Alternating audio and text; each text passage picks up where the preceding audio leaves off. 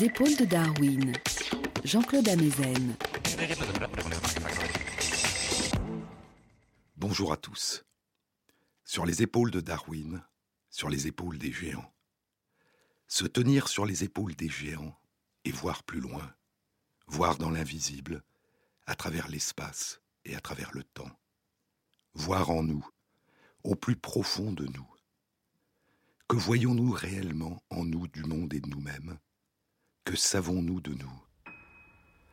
Il y a 140 ans, 1873, le philosophe allemand Nietzsche écrivait Que c'est réellement l'être humain à propos de lui-même? Est-il jamais capable de se percevoir complètement comme s'il était placé dans une vitrine éclairée? Est-ce que la nature ne lui cache pas la plupart des choses, y compris en ce qui concerne son propre corps, afin de le confiner et de l'enfermer dans une conscience fière et trompeuse, à distance de ce qui se produit en lui Et Nietzsche ajoutait, la nature a jeté au loin les clés, et la porte de la connaissance de nous-mêmes nous est donc fermée.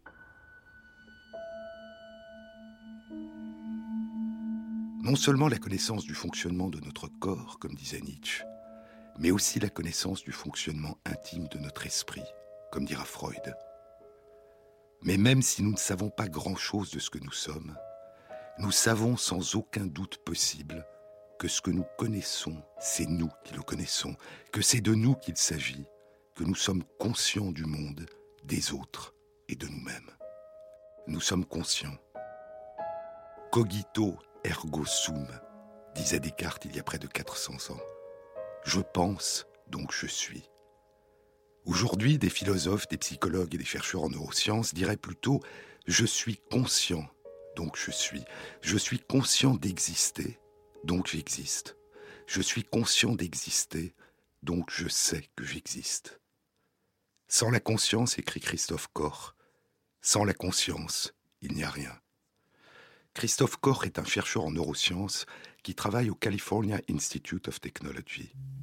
Il y a près de 30 ans, il a commencé à explorer les mécanismes de la conscience avec Francis Crick, le co-découvreur de la structure en double hélice de l'ADN, l'un des supports essentiels de l'hérédité. Francis Crick, qui avait plongé après son prix Nobel de physiologie et de médecine dans l'exploration de ce qu'il considérait comme le plus grand mystère, comme la question la plus importante des sciences du vivant, plus importante encore que la question de l'hérédité, aussi importante, avait écrit Darwin, que la question de l'origine de la vie.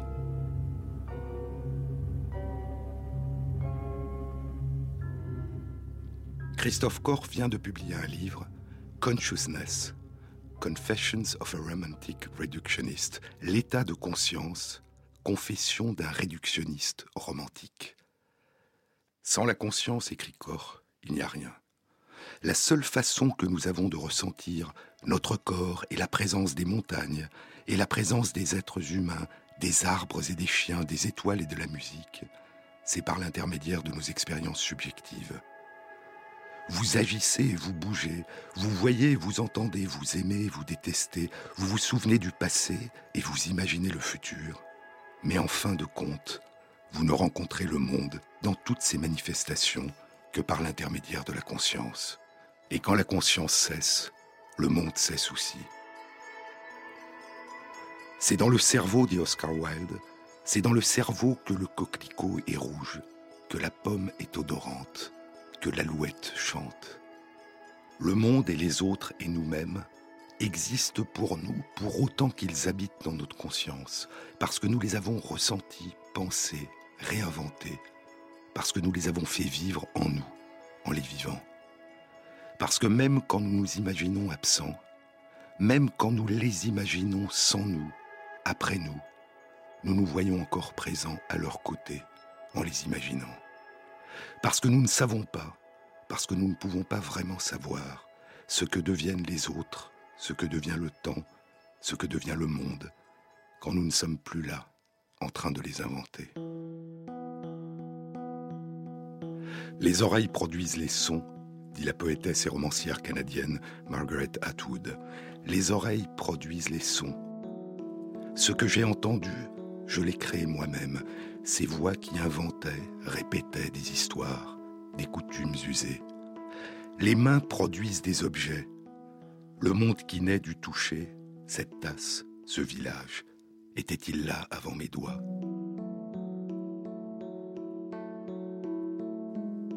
Les yeux produisent de la lumière, le ciel s'élance vers moi, que le soleil se couche. Ou du moins, c'est ce que je pensais étendu dans le lit, pendant que j'étais regretté. J'ai ajouté, que vont-ils faire maintenant que moi, que je, que tout ce qui dépend de moi disparaît? Où seront Belleville, Kingston? Où seront les champs que j'avais entre Belleville et Kingston Et le lac, les bateaux, Toronto?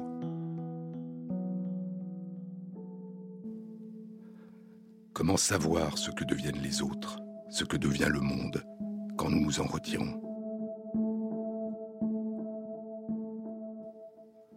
Durant la si longue histoire de l'univers, puis la si longue histoire de la Terre, puis la si longue histoire de la vie sur notre planète, durant ce que Darwin appelait le long écoulement des âges, la pensée consciente, dit le mathématicien Henri Poincaré, la pensée consciente n'a duré et ne durera qu'un moment. La pensée n'est qu'un éclair au milieu d'une longue nuit, mais c'est cet éclair qui est tout. Être conscient pour le chercheur en neurosciences Antonio Damasio, être conscient ne signifie même pas être capable de nous souvenir, ni même être capable de penser au sens habituel du terme, mais simplement ressentir, vivre des émotions, avoir des sensations, des sentiments. Comme un écho aux mots qu'écrivait il y a deux siècles le poète John Keats, rien ne devient jamais réel tant qu'on ne l'a pas ressenti. Rien ne devient jamais réel tant qu'on n'en a pas fait l'expérience, tant qu'on ne l'a pas vécu. Ressentir, vivre en nous la réalité, être pleinement conscient. Nous sommes pleinement conscients durant nos veilles, mais aussi, sous une toute autre forme, durant nos rêves. Au plus profond de nous, quand nous nous retirons du monde durant notre sommeil, ce voyage que nous recommençons sans cesse nuit après nuit durant toute notre existence, ce voyage durant lequel émergent en nous les hallucinations étranges de nos rêves. Où sommes-nous? Qui sommes-nous? Dans ces états de conscience intenses, mais coupés du monde extérieur, durant ces épisodes de vie intérieure intenses que nous appelons les rêves. Les rêves sont des portes ouvertes sur notre conscience, mais sur un état de conscience qui n'est pas le même que celui de nos veilles sauf peut-être dans ces formes étranges de rêves dont je vous ai parlé dans une précédente émission, les rêves lucides, où semble se mêler pour partie au moins la conscience du sommeil et des rêves et la conscience de nos états de veille. Les rêves sont des portes ouvertes sur la conscience, et la conscience du dormeur, comme la conscience de l'état de veille, mais d'une toute autre manière. La conscience du dormeur lui dit aussi, je rêve que j'existe. Je suis conscient que j'existe. Donc j'existe. Vous aussi, dit Christophe Corr, vous aussi vous hallucinez chaque nuit dans l'univers personnel, privé de votre tête. Pendant le sommeil, vous vivez des expériences intenses, parfois émotionnellement violentes. Même si vous ne vous souvenez pas de la plupart d'entre elles, vos yeux sont fermés, et pourtant le cerveau qui rêve construit sa propre réalité. À l'exception des rares rêves lucides, vous ne pouvez pas, pendant que vous dormez, vous ne pouvez pas faire la différence entre la conscience du rêve et la conscience de l'état de veille. Les rêves sont réels tant qu'ils durent. Ne peut-on en dire autant de la vie elle-même? De manière ironique, alors que dans votre esprit vous agissez, alors que vous vivez vos rêves en acte, votre corps endormi est pour l'essentiel paralysé. Votre cerveau restreint les mouvements du corps, se protégeant ainsi des mouvements parfois violents que vous exécutez en rêve.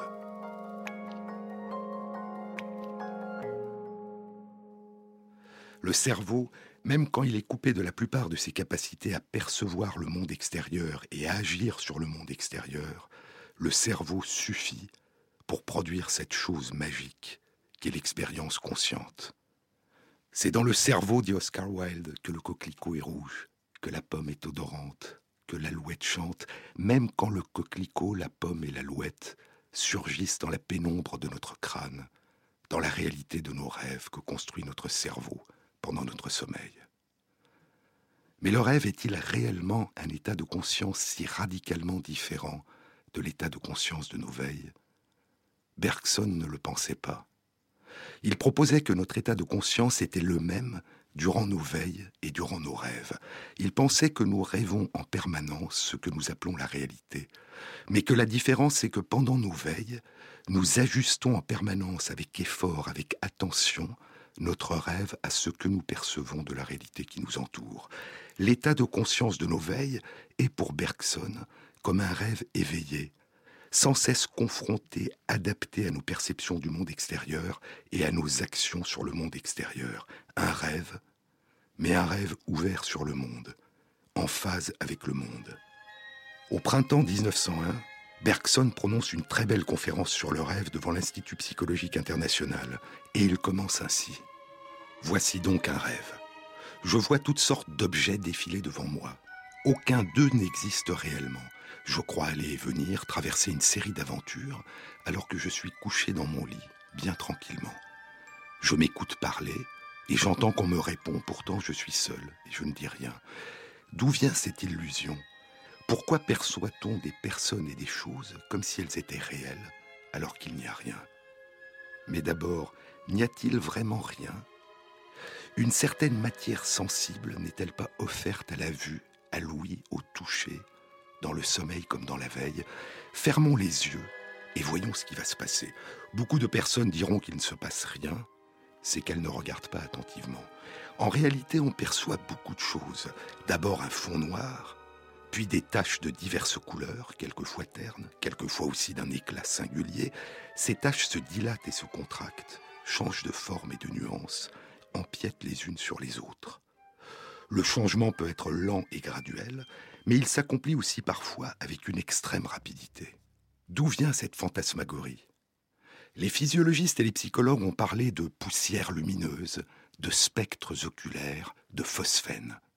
Ils attribuent ces apparences aux modifications légères qui se produisent sans cesse dans la circulation de la rétine, ou bien encore à la pression que la paupière fermée exerce sur le globe oculaire, excitant mécaniquement le nerf optique. Mais peu importe l'explication du phénomène et le nom qu'on lui donne, il se rencontre chez tout le monde, et il fournit sans aucun doute l'étoffe où nous taillons beaucoup de nos rêves. Puis plus loin, Bergson aborde ce qui est le véritable sujet de sa conférence. La naissance du rêve, dit-il. La naissance du rêve n'a donc rien de mystérieux. Nos songes s'élaborent à peu près de la même manière que notre vision du monde réel, à l'état de veille. Sur les épaules de Darwin. Des kilos d'emmerdement, la nuit est tombée dedans. Tellement de fois, c'était dur mais pourtant dans tout ça, au coin du lit parfois. Je t'ai vu sourire, je t'ai vu sourire. Je t'ai vu déserter une armée de manchots. Je t'ai vu leur dire non et que tu avais raison. Toi tu les aimais, tu les aimais vraiment les aimais vraiment. Et je les ai vus sourire. Et je les ai vus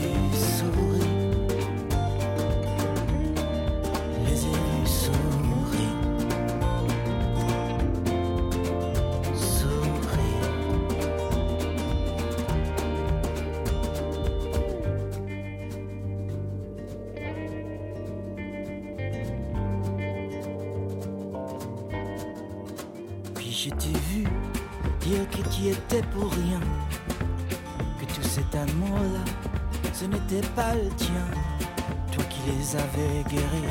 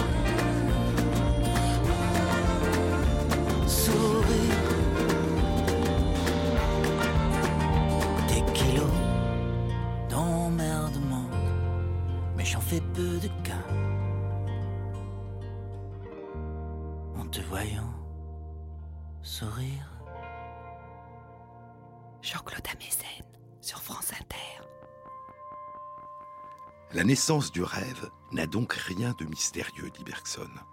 Nos songes s'élaborent à peu près comme la vision du monde réel à l'état de veille. En effet, à l'état de veille, ce que nous voyons d'un objet placé sous nos yeux, ce que nous entendons d'une phrase prononcée à notre oreille, est peu de choses à côté de ce que notre mémoire y ajoute. Quand vous parcourez votre journal, quand vous feuilletez un livre, croyez-vous percevoir chaque lettre de chaque mot de chaque phrase Vous ne liriez pas alors beaucoup de pages dans votre journée.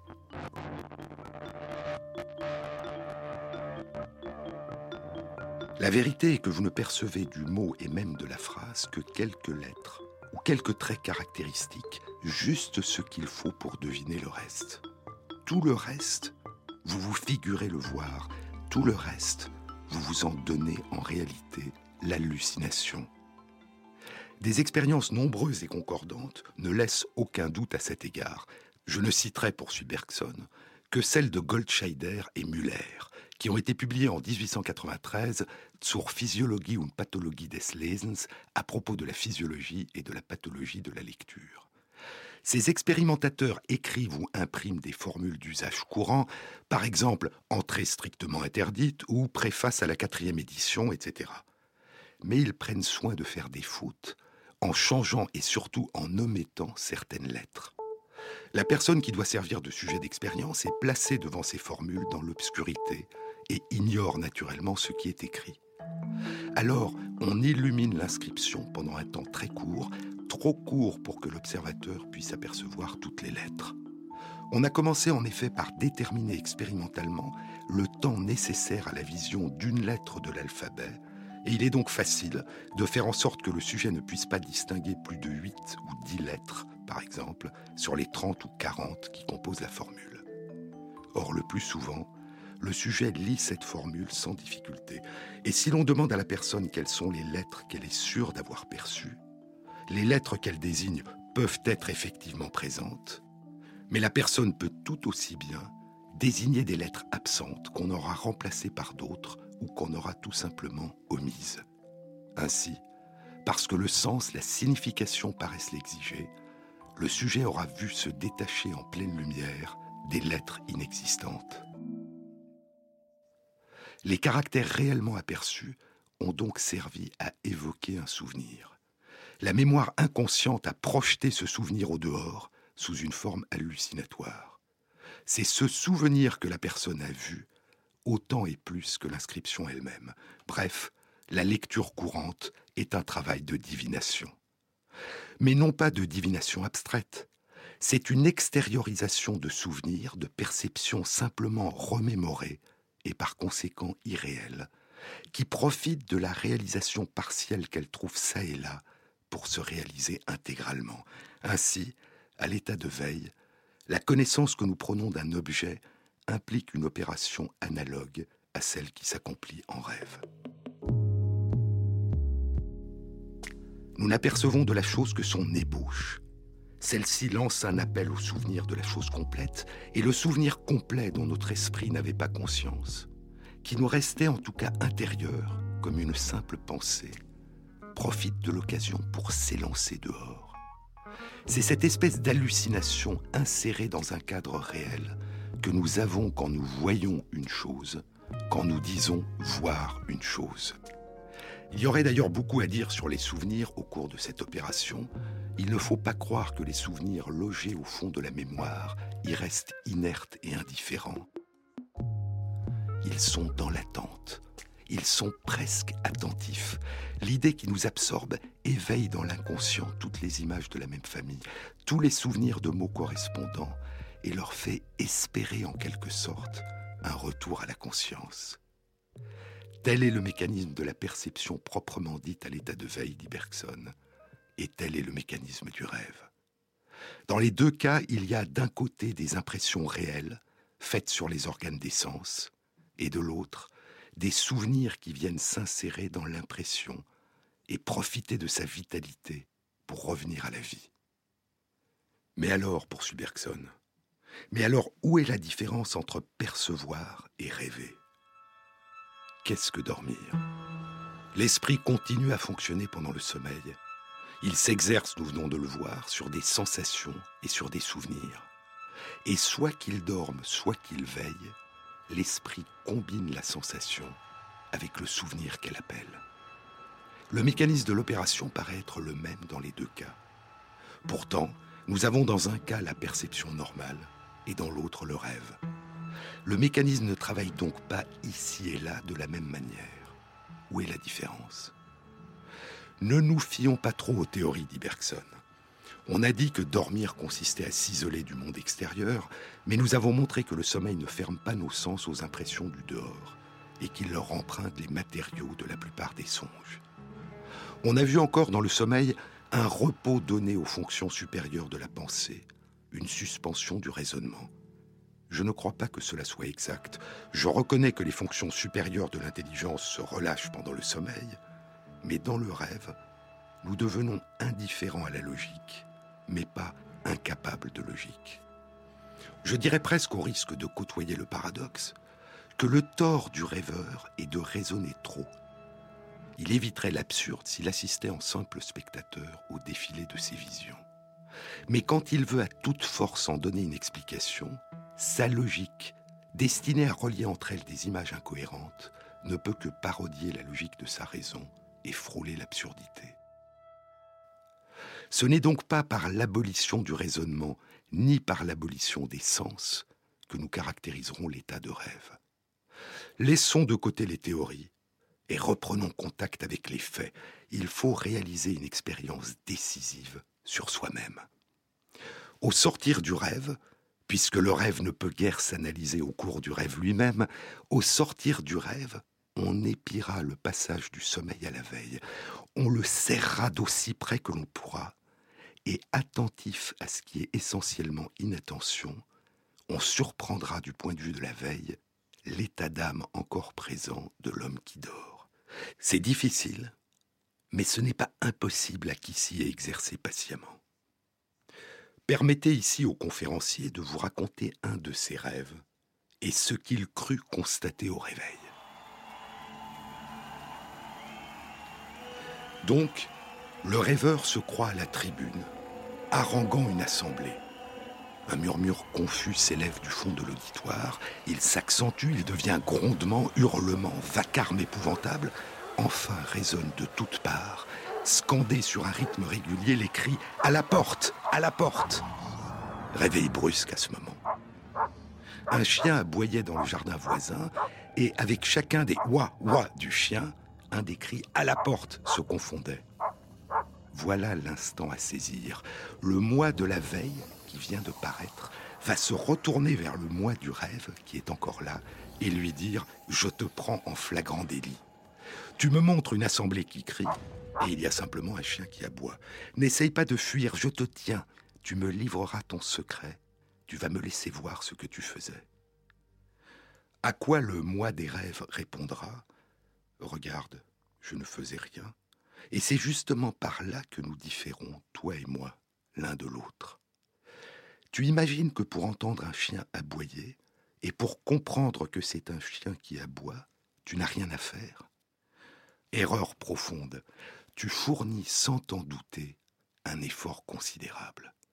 Il faut que tu prennes ta mémoire entière, toute ton expérience accumulée, et que tu l'amènes par un resserrement soudain à ne plus présenter au son entendu qu'une seule de ses caractéristiques, celle qui ressemble le plus à cette sensation et qui peut le mieux l'interpréter. La sensation est alors recouverte par le souvenir. Il faut d'ailleurs que tu obtiennes l'adhérence parfaite, qu'il n'y ait pas le plus léger écart entre la sensation et le souvenir. Cet ajustement, tu ne peux l'assurer que par une attention extrême. Ta vie à l'état de veille est donc une vie d'attention, une vie de travail. Même quand tu crois ne rien faire, à tout moment tu dois choisir et à tout moment exclure tu choisis parmi tes sensations puisque tu rejettes de ta conscience mille sensations subjectives qui reparaissent aussitôt que tu t'endors. ce choix que tu effectues sans cesse, cette adaptation continuellement renouvelée est la condition essentielle de ce qu'on appelle le bon sens. Mais adaptation et choix te maintiennent dans un état de tension ininterrompue. Tu ne t'en rends pas compte sur le moment, pas plus que tu ne sens sur ton corps la pression de l'atmosphère, le poids de l'atmosphère, mais tu te fatigues à la longue. Avoir du bon sens est très fatigant. Or, dit la conscience des rêves, or, je te le disais tout à l'heure, je diffère de toi précisément en ce que je ne fais rien. L'effort que tu fournis sans cesse, je m'abstiens purement et simplement de le fournir. Tout me devient indifférent. Je me désintéresse de tout. Dormir, c'est se désintéresser. On dort dans l'exacte mesure où l'on se désintéresse. Une mère qui dort à côté de son enfant pourra ne pas entendre des coups de tonnerre alors qu'un soupir de l'enfant la réveillera. Dormait-elle réellement pour son enfant? Nous ne dormons pas pour ce qui continue à nous intéresser. Tu me demandes ce que je fais quand je rêve je vais te dire ce que tu fais quand tu veilles. Tu me prends moi, le moi des rêves, la totalité de ton passé, et tu m'amènes de contraction en contraction à m'enfermer dans le très petit cercle que tu traces autour de ton action présente. C'est cela veiller, c'est lutter, c'est vouloir. Quant au rêve, as-tu besoin que je te l'explique? C'est l'état où tu te retrouves naturellement, dès que tu t'abandonnes, dès que tu négliges de te concentrer sur un seul point, dès que tu cesses de vouloir. Voilà ce que dirait le moi des rêves, et il nous raconterait encore beaucoup d'autres choses si nous le laissions faire. Mais, dit Bergson, il est temps de conclure.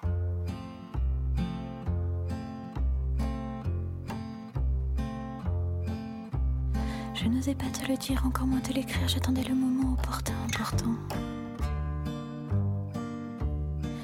Pas comment faire, oh mon Dieu, quel enfer et par où commencer, c'est la timidité. Je ne savais rien de la vie ni de la dernière pluie près d'un petit ruisseau de la vie en duo. Oui, mais j'ai dû me résoudre à faire parler la poudre, à passer le turbo un soir au bord de l'eau. Ça valait la peine, c'est sûr, ça en valait la peine. C'est sûr de te dire que je t'aime. Je n'avais pas de raison de me priver de ton beau regard azuré si longtemps désiré. Je n'avais pas l'intention de sortir les violons, mais avant le refrain d'arriver à mes fins. Je n'ai pas envisagé les remords, les regrets, j'apprécie mon bonheur dans la maison en fleurs. Et je n'ai pas regretté d'avoir osé rosé près du pont Mirabeau un soir au bord de l'eau. Ça valait la peine, c'est sûr, ça en valait la peine. Ça valait la peine, c'est sûr, de te dire que je t'aime. Ça valait la peine, c'est sûr, ça en valait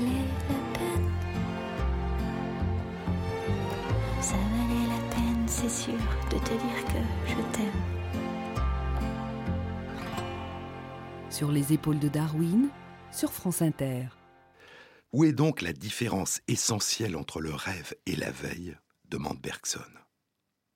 Nous nous résumerons en disant que les mêmes facultés s'exercent, soit qu'on veille, soit qu'on rêve, mais qu'elles sont tendues dans un cas et relâchées dans l'autre. Le rêve est la vie mentale tout entière, moins l'effort de concentration. Nous percevons encore, nous nous souvenons encore, nous raisonnons encore. Perception, souvenir et raisonnement peuvent abonder chez le rêveur, car abondance dans le domaine de l'esprit ne signifie pas effort. Ce qui exige l'effort, c'est la précision de l'ajustement. Pour qu'un aboiement de chien décroche dans notre mémoire en passant le souvenir d'un grondement dans une assemblée, nous n'avons rien à faire. Mais pour qu'un aboiement de chien aille rejoindre de préférence à tous les autres souvenirs le souvenir d'un aboiement de chien, et pour qu'il puisse dès lors être interprété, c'est-à-dire être effectivement perçu comme un aboiement, il faut un effort positif. Le rêveur n'a plus la force de faire cet effort. Et c'est en cela, et en cela seulement, qu'il se distingue de l'homme qui veille. Telle est la différence. Et cette différence s'exprime sous bien des formes. Je n'entrerai pas dans les détails, je me bornerai à attirer votre attention sur deux ou trois points. L'instabilité du rêve, la rapidité avec laquelle il peut se dérouler, et la préférence qu'il donne aux souvenirs insignifiants. L'instabilité s'explique aisément, parce que le rêve a pour essence de ne pas ajuster exactement la sensation au souvenir, mais de laisser du jeu. À la même sensation du rêve s'appliqueront donc des souvenirs divers. Voici par exemple dans le champ imaginaire de la vision du rêveur une tache verte parsemée de points blancs. Elle pourra matérialiser les souvenirs d'une pelouse avec des fleurs, ou celui d'un billard avec ses boules, ou beaucoup d'autres encore.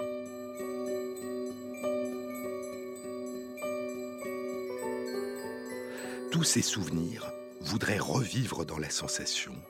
Tous courent à sa poursuite. Quelquefois, ils l'atteignent l'un après l'autre. La pelouse devient billard et nous assistons à des transformations extraordinaires. Parfois, ils la rejoignent ensemble, et la pelouse est billard. Absurdité que le rêveur cherchera peut-être à résoudre par un raisonnement qui l'aggravera encore. La rapidité de déroulement de certains rêves ensuite. Elle me paraît un autre effet de la même cause. Le rêve, dit Bergson, ramasse en quelques secondes ce qui s'étendrait sur plusieurs journées de veille. Il voit en raccourci. Il procède en définitive comme le fait la mémoire. À l'état de veille, le souvenir qui nous sert à interpréter la sensation visuelle est obligé de se poser exactement sur cette sensation visuelle. Il en suit le déroulement, il occupe le même temps. Bref, la perception reconnue des événements extérieurs dure juste autant que. Mais dans le rêve, le souvenir interprétatif de la sensation visuelle reconquiert sa liberté. La fluidité de la sensation visuelle fait que le souvenir n'y adhère pas le rythme de la mémoire interprétative n'a donc plus à adopter le rythme de la réalité. Et les images peuvent alors se précipiter s'il leur plaît, avec une rapidité vertigineuse, comme ferait celle d'un film cinématographique si l'on n'en réglait pas le déroulement. Précipitation, pas plus qu'abondance, n'est signe de force dans le domaine de l'esprit. C'est le réglage, c'est toujours la précision de l'ajustement qui réclame un effort. Reste à chercher pourquoi le rêve préfère tel souvenir à d'autres, qui seraient également capables de se poser sur les sensations du rêve. Dans le sommeil, propose Bergson, nos songes ramènent plutôt les pensées qui ont passé comme des éclairs, ou les objets que nous avons perçus sans fixer sur eux notre attention. Si nous rêvons la nuit des événements de la journée, ce seront les incidents insignifiants et non pas les faits les plus importants qui auront le plus de chances de reparaître. Je suis dans la rue. J'attends le tramway. Il ne saurait me toucher puisque je suis sur le trottoir. Si au moment où il me frôle, l'idée d'un danger possible me traverse l'esprit, que dis-je Si mon corps recule instinctivement sans que j'aie même conscience d'avoir peur, je pourrais rêver la nuit suivante que le tramway m'écrase. Bref, ce qui revient de préférence, c'est ce qui était le moins remarqué. Rien d'étonnant à cela. Le moi qui rêve est un moi distrait, qui se détend. Les souvenirs qui s'harmonisent le mieux avec lui sont les souvenirs de distraction, qui ne portent pas la marque de l'effort. Puis Bergson en vient à la conclusion de sa conférence. Telles sont les observations que je voulais présenter au sujet des rêves. Elles sont bien incomplètes. Encore ne portent-elles que sur les rêves dont on se souvient au réveil, et qui appartiennent plutôt au sommeil léger. Quand on dort profondément, on fait peut-être des songes d'une autre nature, mais il n'en reste pas grand-chose au réveil. J'incline à croire, mais pour des raisons théoriques et par conséquent hypothétiques, que nous avons alors, quand nous dormons profondément, une vision beaucoup plus étendue et plus détaillée de notre passé.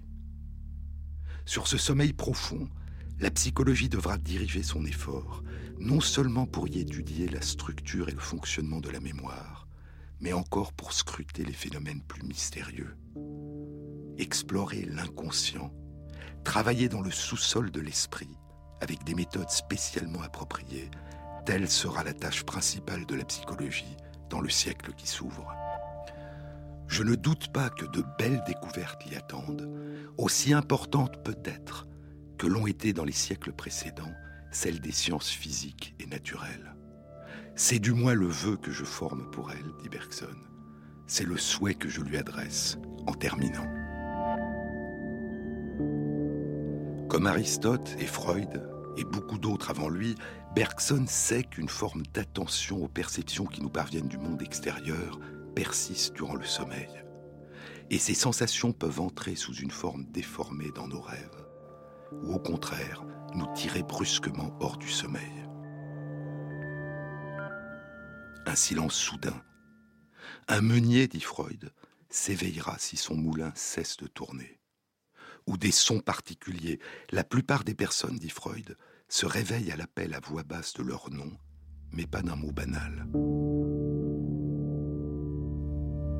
Mais que nous apprennent sur ces phénomènes mystérieux les recherches de la psychologie et des neurosciences modernes, ces recherches sur lesquelles Freud et Bergson fondaient tant d'espoir? Que nous apprennent-elles sur les relations qui se tissent durant notre sommeil entre le travail obscur de notre mémoire et les perceptions qui nous parviennent du monde qui nous entoure, sur ces relations entre l'intérieur et l'extérieur, entre le passé qui revient en nous et le présent qui se déploie autour de nous.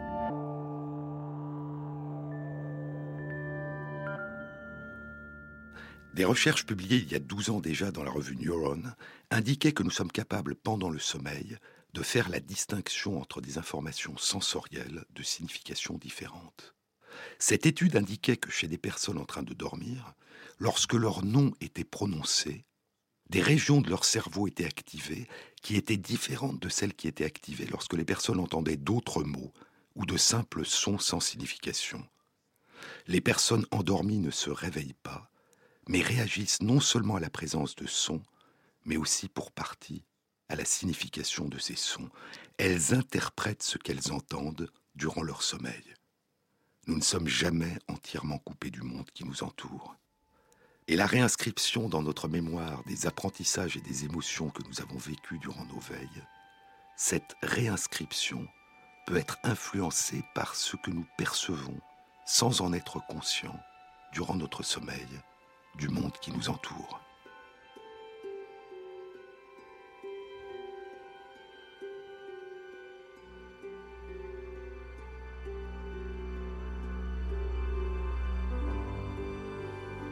For so long I've obeyed that feminine decree.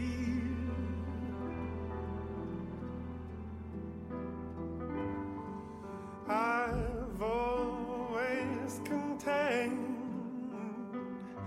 your desire to hurt me. But when will I turn?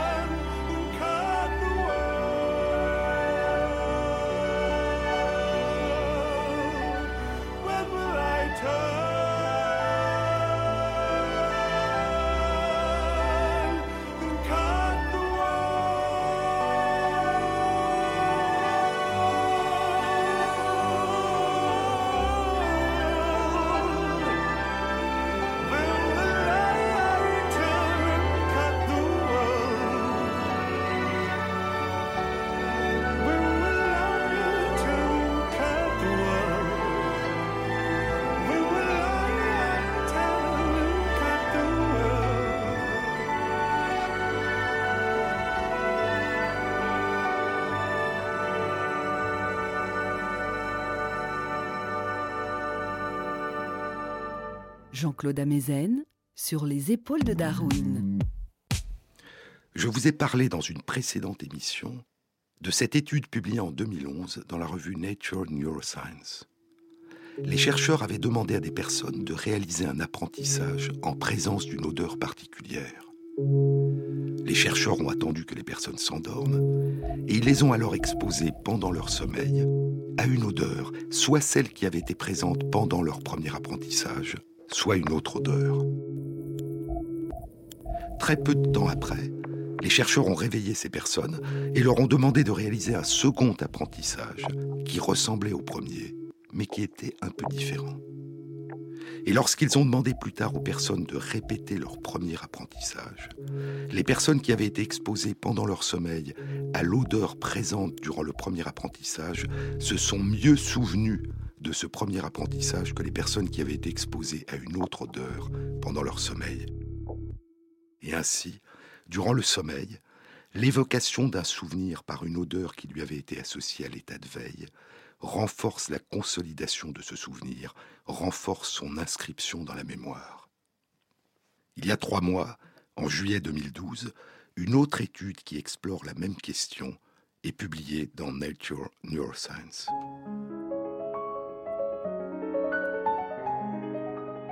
Les chercheurs ont demandé à des personnes d'apprendre à jouer au piano deux mélodies différentes.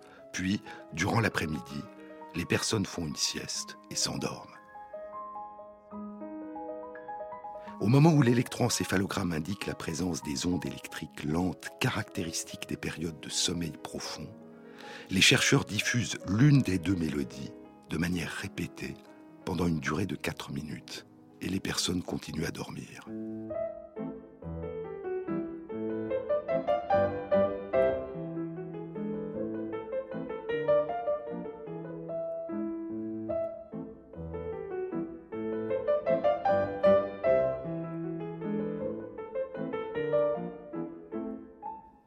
Après leur réveil, elles jouent mieux la mélodie qui leur a été diffusée pendant qu'elles dormaient que celle qui n'a pas été diffusée. Elles n'ont pas seulement entendu la mélodie durant leur sommeil, elles l'ont rejouée en elles. Elles ont appris à mieux la jouer à l'état de veille. Et ainsi, il se pourrait que ces échos qui nous parviennent du dehors pendant que nous dormons participent au renforcement des souvenirs des expériences que nous avons vécues à l'état de veille dans un environnement semblable, nous permettant ainsi de simuler en nous, de retravailler ces expériences. Le jeu du réveil n'est alors plus tout à fait le même que le jeu de la veille.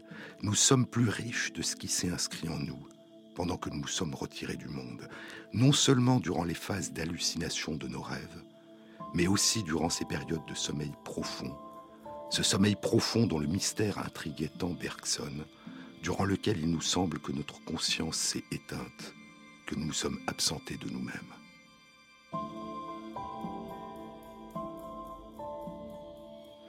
Ce que nous percevons durant le sommeil du monde qui nous entoure nous permet d'inscrire plus profondément en nous, de transformer, de nous approprier ce que nous avons vécu, appris, déchiffré, ressenti durant nos périodes de veille, comme un écho qui remet en mouvement les souvenirs, qui les renforce, qui leur donne forme.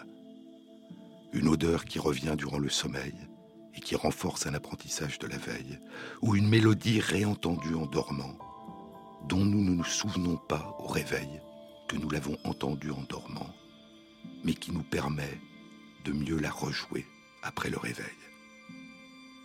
Mais pouvons-nous non seulement nous souvenir, mais aussi apprendre à partir de ce que nous percevons du monde qui nous entoure durant notre sommeil, même lorsque ce que nous percevons, nous ne l'avons jamais perçu auparavant.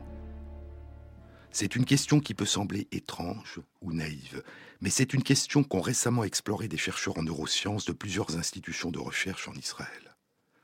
Les résultats de leur étude ont été publiés il y a un mois et demi, à la fin du mois d'août 2012, dans la revue Nature Neuroscience. Les chercheurs ont exposé durant leur sommeil des personnes à des odeurs que ces personnes avaient durant leur état de veille classées comme agréables, plaisantes ou au contraire comme désagréables. Durant leur sommeil, quand les personnes sont exposées à une odeur agréable, elles inhalent plus profondément. Et quand elles sont exposées à une odeur désagréable, elles inhalent moins profondément qu'en l'absence de toute exposition à une odeur. Puis les chercheurs ont associé l'odeur agréable à un son particulier qui dure une seconde. Et ils ont associé l'odeur désagréable à un autre son qui dure aussi une seconde. Ni les sons ni les odeurs ne réveillent les personnes, elles continuent à dormir. Puis les chercheurs ont tenté une forme d'apprentissage qu'on appelle apprentissage associatif ou apprentissage conditionné, une forme d'apprentissage que le physiologiste russe Ivan Pavlov avait découverte au début du XXe siècle. Pavlov avait montré que des chiens à l'état de veille, après quelques expositions répétées à une sonnerie, en même temps qu'à de la nourriture, se mettent à saliver lorsque la sonnerie retentit en l'absence de toute nourriture. Les chercheurs ont exposé plusieurs fois les personnes endormies à l'odeur agréable ou à l'odeur désagréable associée au son correspondant. Après quelques présentations simultanées de l'odeur et du son, les personnes endormies commencent à répondre au son isolé de la même façon qu'elles répondaient à l'odeur. Si elles entendent durant leur sommeil le son qui était auparavant associé à l'odeur agréable, elles inhalent plus profondément. Et si elles entendent durant leur sommeil le son qui était associé à l'odeur désagréable, elles inhalent moins profondément. Elles ont appris en dormant à associer une odeur à un son et à répondre au son isolé comme elles répondent à l'odeur. Cet apprentissage réalisé durant le sommeil se produit aussi bien durant les phases de sommeil profond, qui ont longtemps été considérées comme des périodes durant lesquelles notre conscience est éteinte, que durant les phases de sommeil dit paradoxal, identifiées il y a plus d'un demi-siècle, et qui ont longtemps été considérées comme les seules périodes durant lesquelles surgissent les hallucinations de nos rêves. Et quelle que soit la phase du sommeil durant laquelle cet apprentissage conditionné a eu lieu, le son isolé provoquera aussi la réponse durant les autres phases du sommeil. Les personnes ont appris pendant leur sommeil à répondre pendant leur sommeil d'une manière particulière à un son. Au réveil, les personnes ne se souviennent absolument pas avoir senti des odeurs, ni avoir entendu des sons durant leur sommeil. Mais lorsque les chercheurs leur font entendre les sons de la nuit, en l'absence des odeurs, les personnes répondent à l'état de veille de la même manière que durant leur sommeil. Le son d'une durée d'une seconde qui était associé à une odeur agréable provoque à l'état de veille une inhalation plus importante, et le son qui était associé à une odeur désagréable provoque une inhalation moins importante. Un troisième son, auquel les personnes n'avaient pas été exposées durant leur sommeil, n'entraîne aucun changement dans la manière dont elles inhalent. Les personnes ne réalisent pas qu'elles inhalent de manière différente en raison des sons qu'elles entendent. Ainsi, elles se souviennent de ce qu'elles ont appris durant leur sommeil, mais sans savoir qu'elles se souviennent, sans en être conscientes. Une forme d'apprentissage inconscient. Combien de nouveaux comportements semblables En réponse à notre environnement nocturne, apprenons-nous sans le savoir, pendant que nous sommes plongés dans le sommeil. Ces apprentissages sont-ils associés pendant notre sommeil à une forme de conscience, dont le souvenir s'évanouit au réveil, ou ces apprentissages surviennent-ils de manière totalement inconsciente, en l'absence de rêve, ou indépendamment des rêves, sous la surface des rêves? Et combien d'apprentissages semblables peuvent-ils s'inscrire dans notre mémoire à l'état de veille, sans que nous en ayons conscience, ou sans que nous en gardions un souvenir conscient, pendant que notre attention est sollicitée par notre environnement ou par nos rêveries? Nous ne le savons pas. Mais ce que suggèrent ces recherches, c'est que même pendant notre sommeil le plus profond, nous demeurons pour partie ouverts sur le monde qui nous entoure et que nous en inscrivons certaines dimensions au plus profond de nous.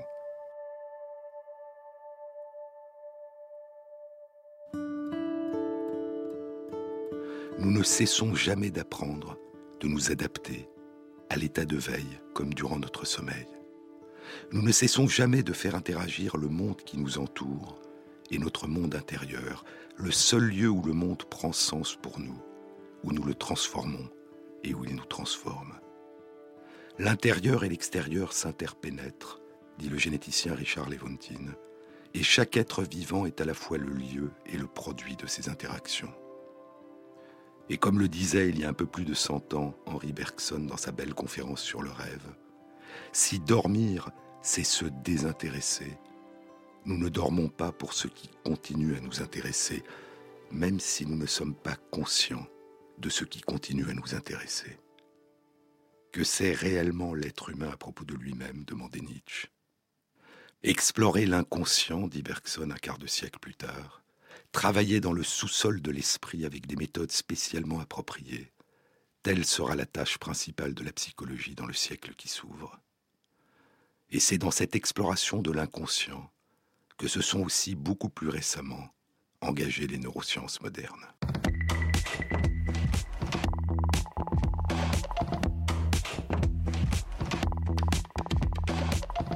Cette émission a été réalisée par Christophe Imbert avec à la prise de son Sandrine Laurent et Thierry Dupin à la programmation musicale.